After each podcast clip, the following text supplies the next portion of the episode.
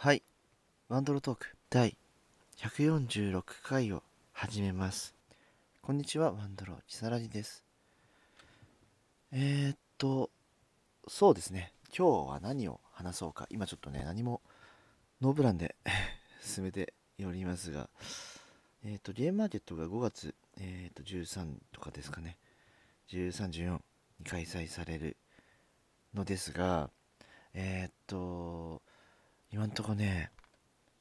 ゼロに近いです。はい。ちょっと、新作が用意できるかはちょっと、難しいっぽいですね。なんですが、まあ、ちょっとしたものが他で、えっ、と、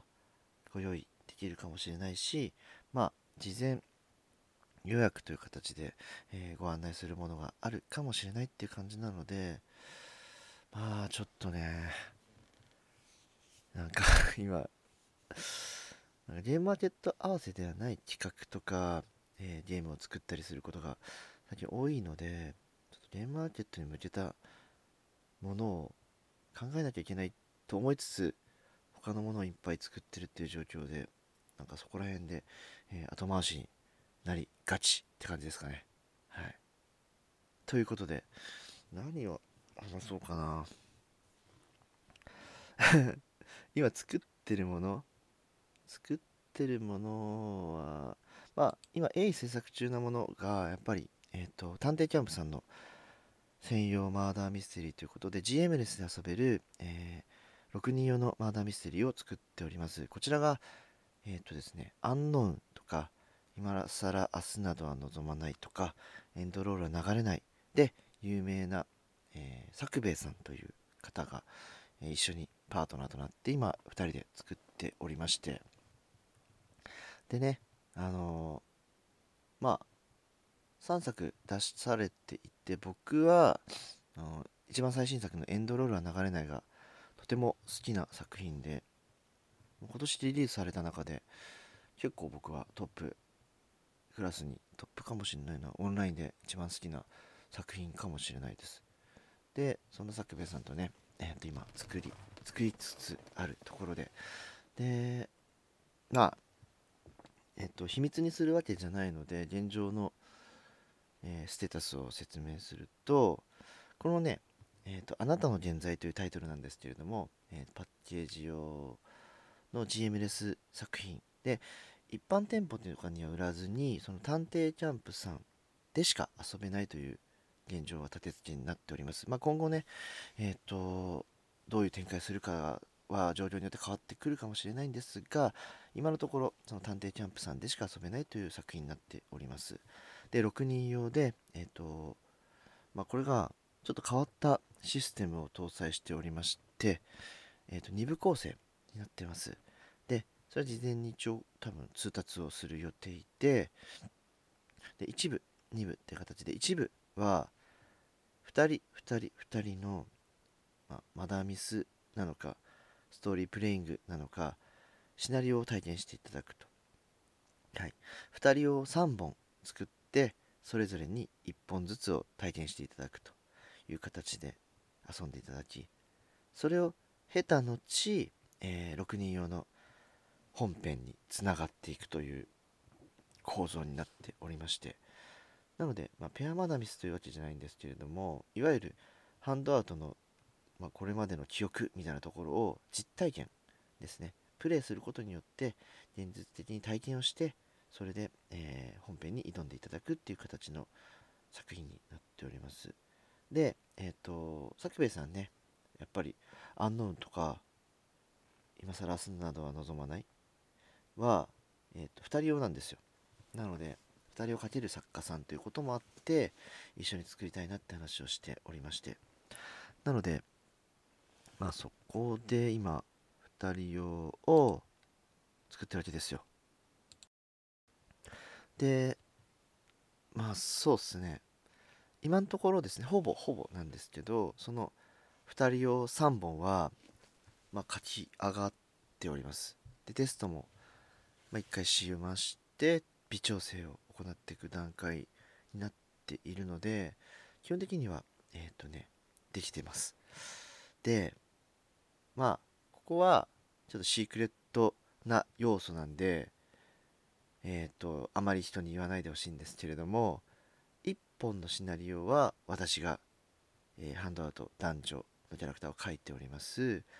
もう1本のシナリオは、えー、作兵衛さんが男女書いておりましてでもう1本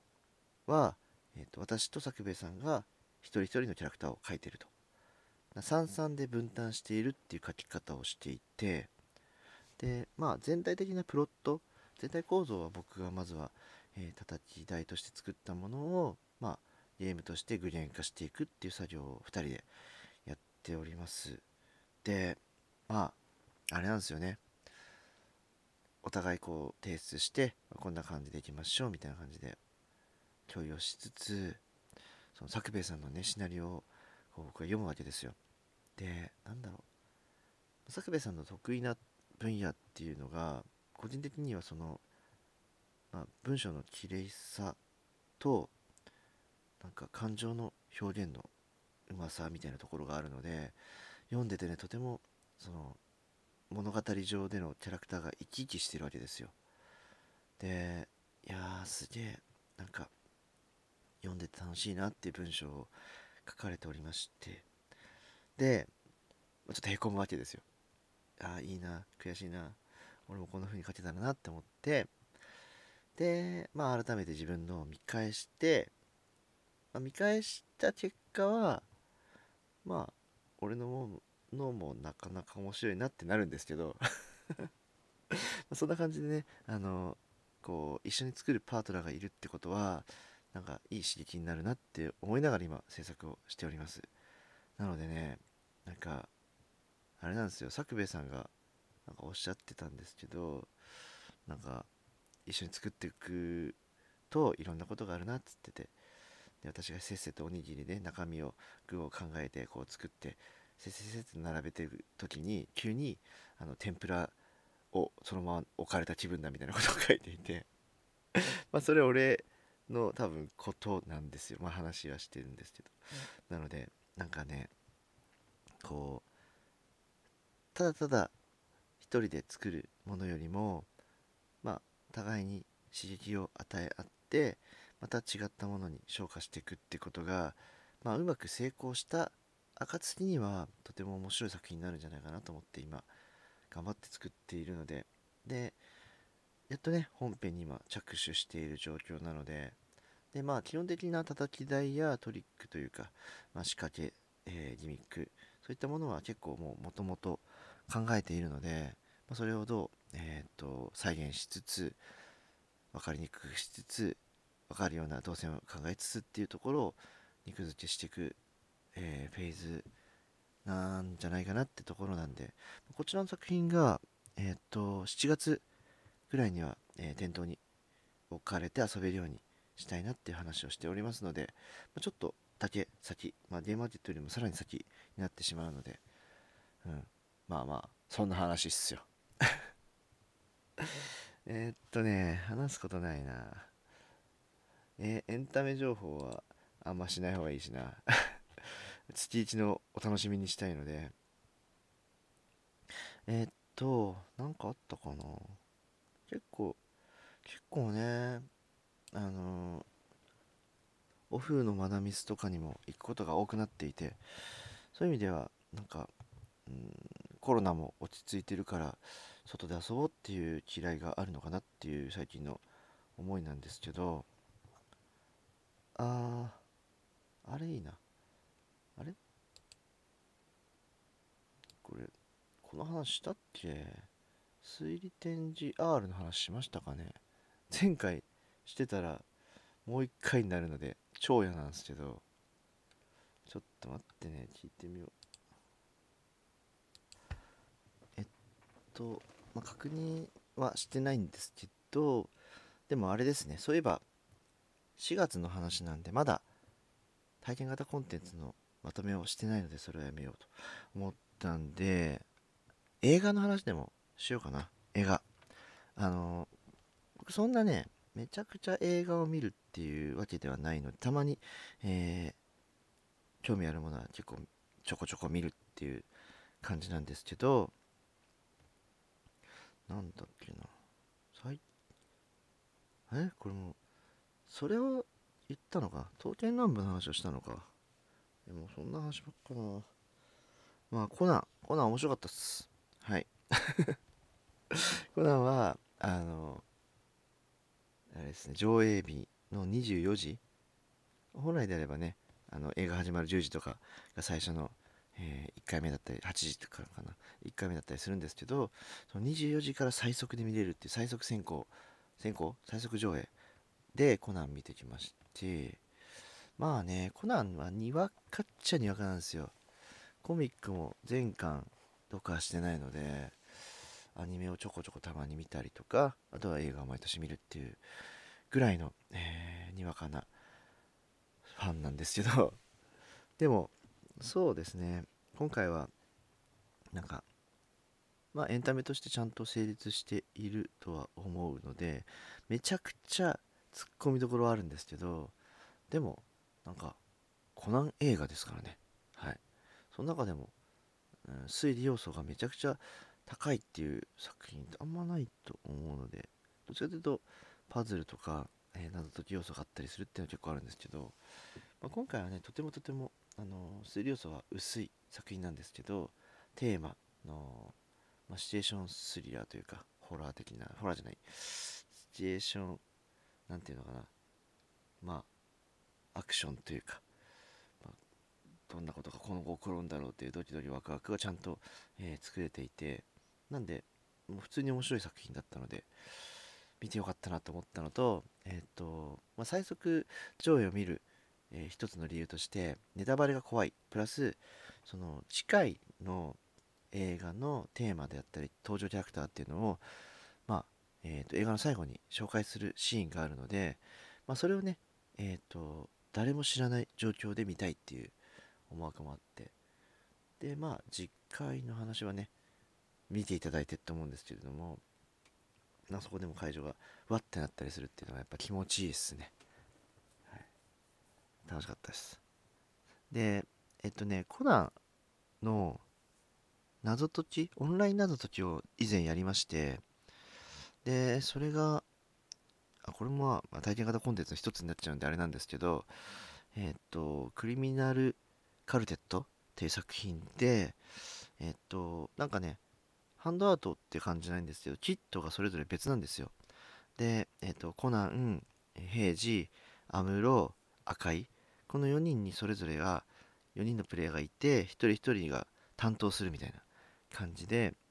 でゲームを進めていくとそれぞれ違う事件を追っていきで合流しみたいな感じで結構こう凝っている作りで本当コロナのためにオンラインとして作られたコナンの作品でめちゃくちゃ多分売れてる作品なんですけどまあそれもやった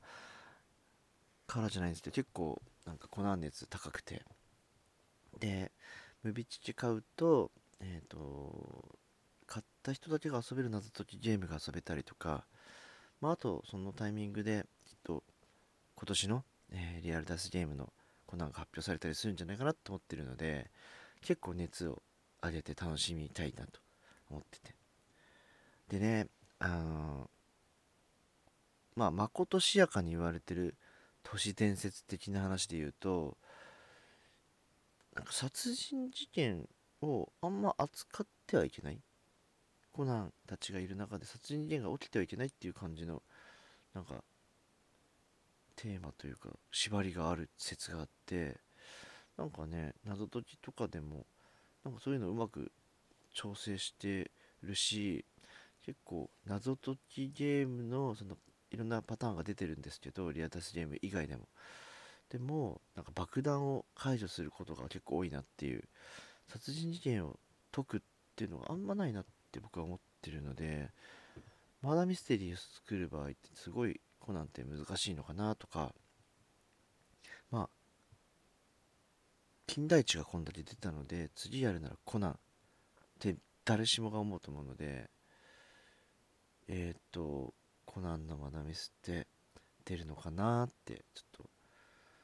はい今の段階では僕も何も言えないんですけど出るのかな。あれれと思ってます。でえっと、まあ、ぶっちゃけると今のところ何も進めてないんだ僕は。なんで僕たち以外のところから何かそういう企画が進んでいれば出るかもしれないし。まあねコナンはみんな作りたいだろうな。とは思います。はい。なんで IP に絡めた作品がいくつか今後どんどんどんどん出てくるんじゃないかなとは思うんですけど、えー、金田一がちゃんと、え、結果を残したということを踏まえてまあ、シュタインズゲートが4月末から始まる。で、これもまたま評判がとても高い作品なので、やってみたいなっていうのと、まあ、下着に関して言うと、結構、これまでの IP 作品って、えっと、原作を知らないでも遊びます。原作を知ってる方がより楽しめますよっていう体の作品が多かったんですけれども、もうシュタインズゲートに関しては、アニメを全部視聴していただくか、ゲームをプレイしていただくことを推奨しますと。なんで、知識ありで遊んでくださいっていう、ちょっとね、ファンじゃないと楽しめないよみたいなところを受ける、えー、印象なんですけれども、結構、シュタインズゲートはやはり、なんだろうな、こう、熱烈なファンの方多いと思うので、そういった人たちに向けて、えー、面白いものを作ったんじゃないかなと期待しているので、ぜひ、ぜひぜひ遊ぼうかと。まだちょっと企画してないんですけど、遊ぼうかと思ってます。ね、あの、下着は僕、オンラインのリアル脱出ゲーム2人用のやつをやったので、で、そのためにアニメを全話見て、ゼロは見てないんですけど、それも全話見て、で、謎解きゲームをやって、まあまあ楽しかったんで、早くまだ見せてないかなって待ち望んでいたのが、やっと出るということでね、めっちゃ楽しみにしております。まあ今日はそんな感じですかね。いろいろ、えー、っと、早く言いたいことがあるんですけど、なんかね、いろんな外圧があって 世の中に出ない情報などがたくさんあるので、出たらまたいち早くお届けできればいいなと思っております。あ、そうですね、フラミコ。えー、っと、フラグメントミステリーの2作、えー、沢田美子シリーズみたいな感じのものが、えっと、オンラインで800円で今、えー、販売しております。で、えっと、これ一応キャンペーンというか4月中までこの値段ですと言ってるので、一応ね、ちょっとだけ値上がりをすると思うので、まあ、買っとく分には買っていただいて、で、遊ぶのはいつでも構いませんので、この期間中、4月中に、えディスカウント価格で、えご購入できますので、ぜひぜひお買い求めいただければと思います。まあ、今日はそんな感じでおしまいにしようかなと思いますので、短いですが、また次回。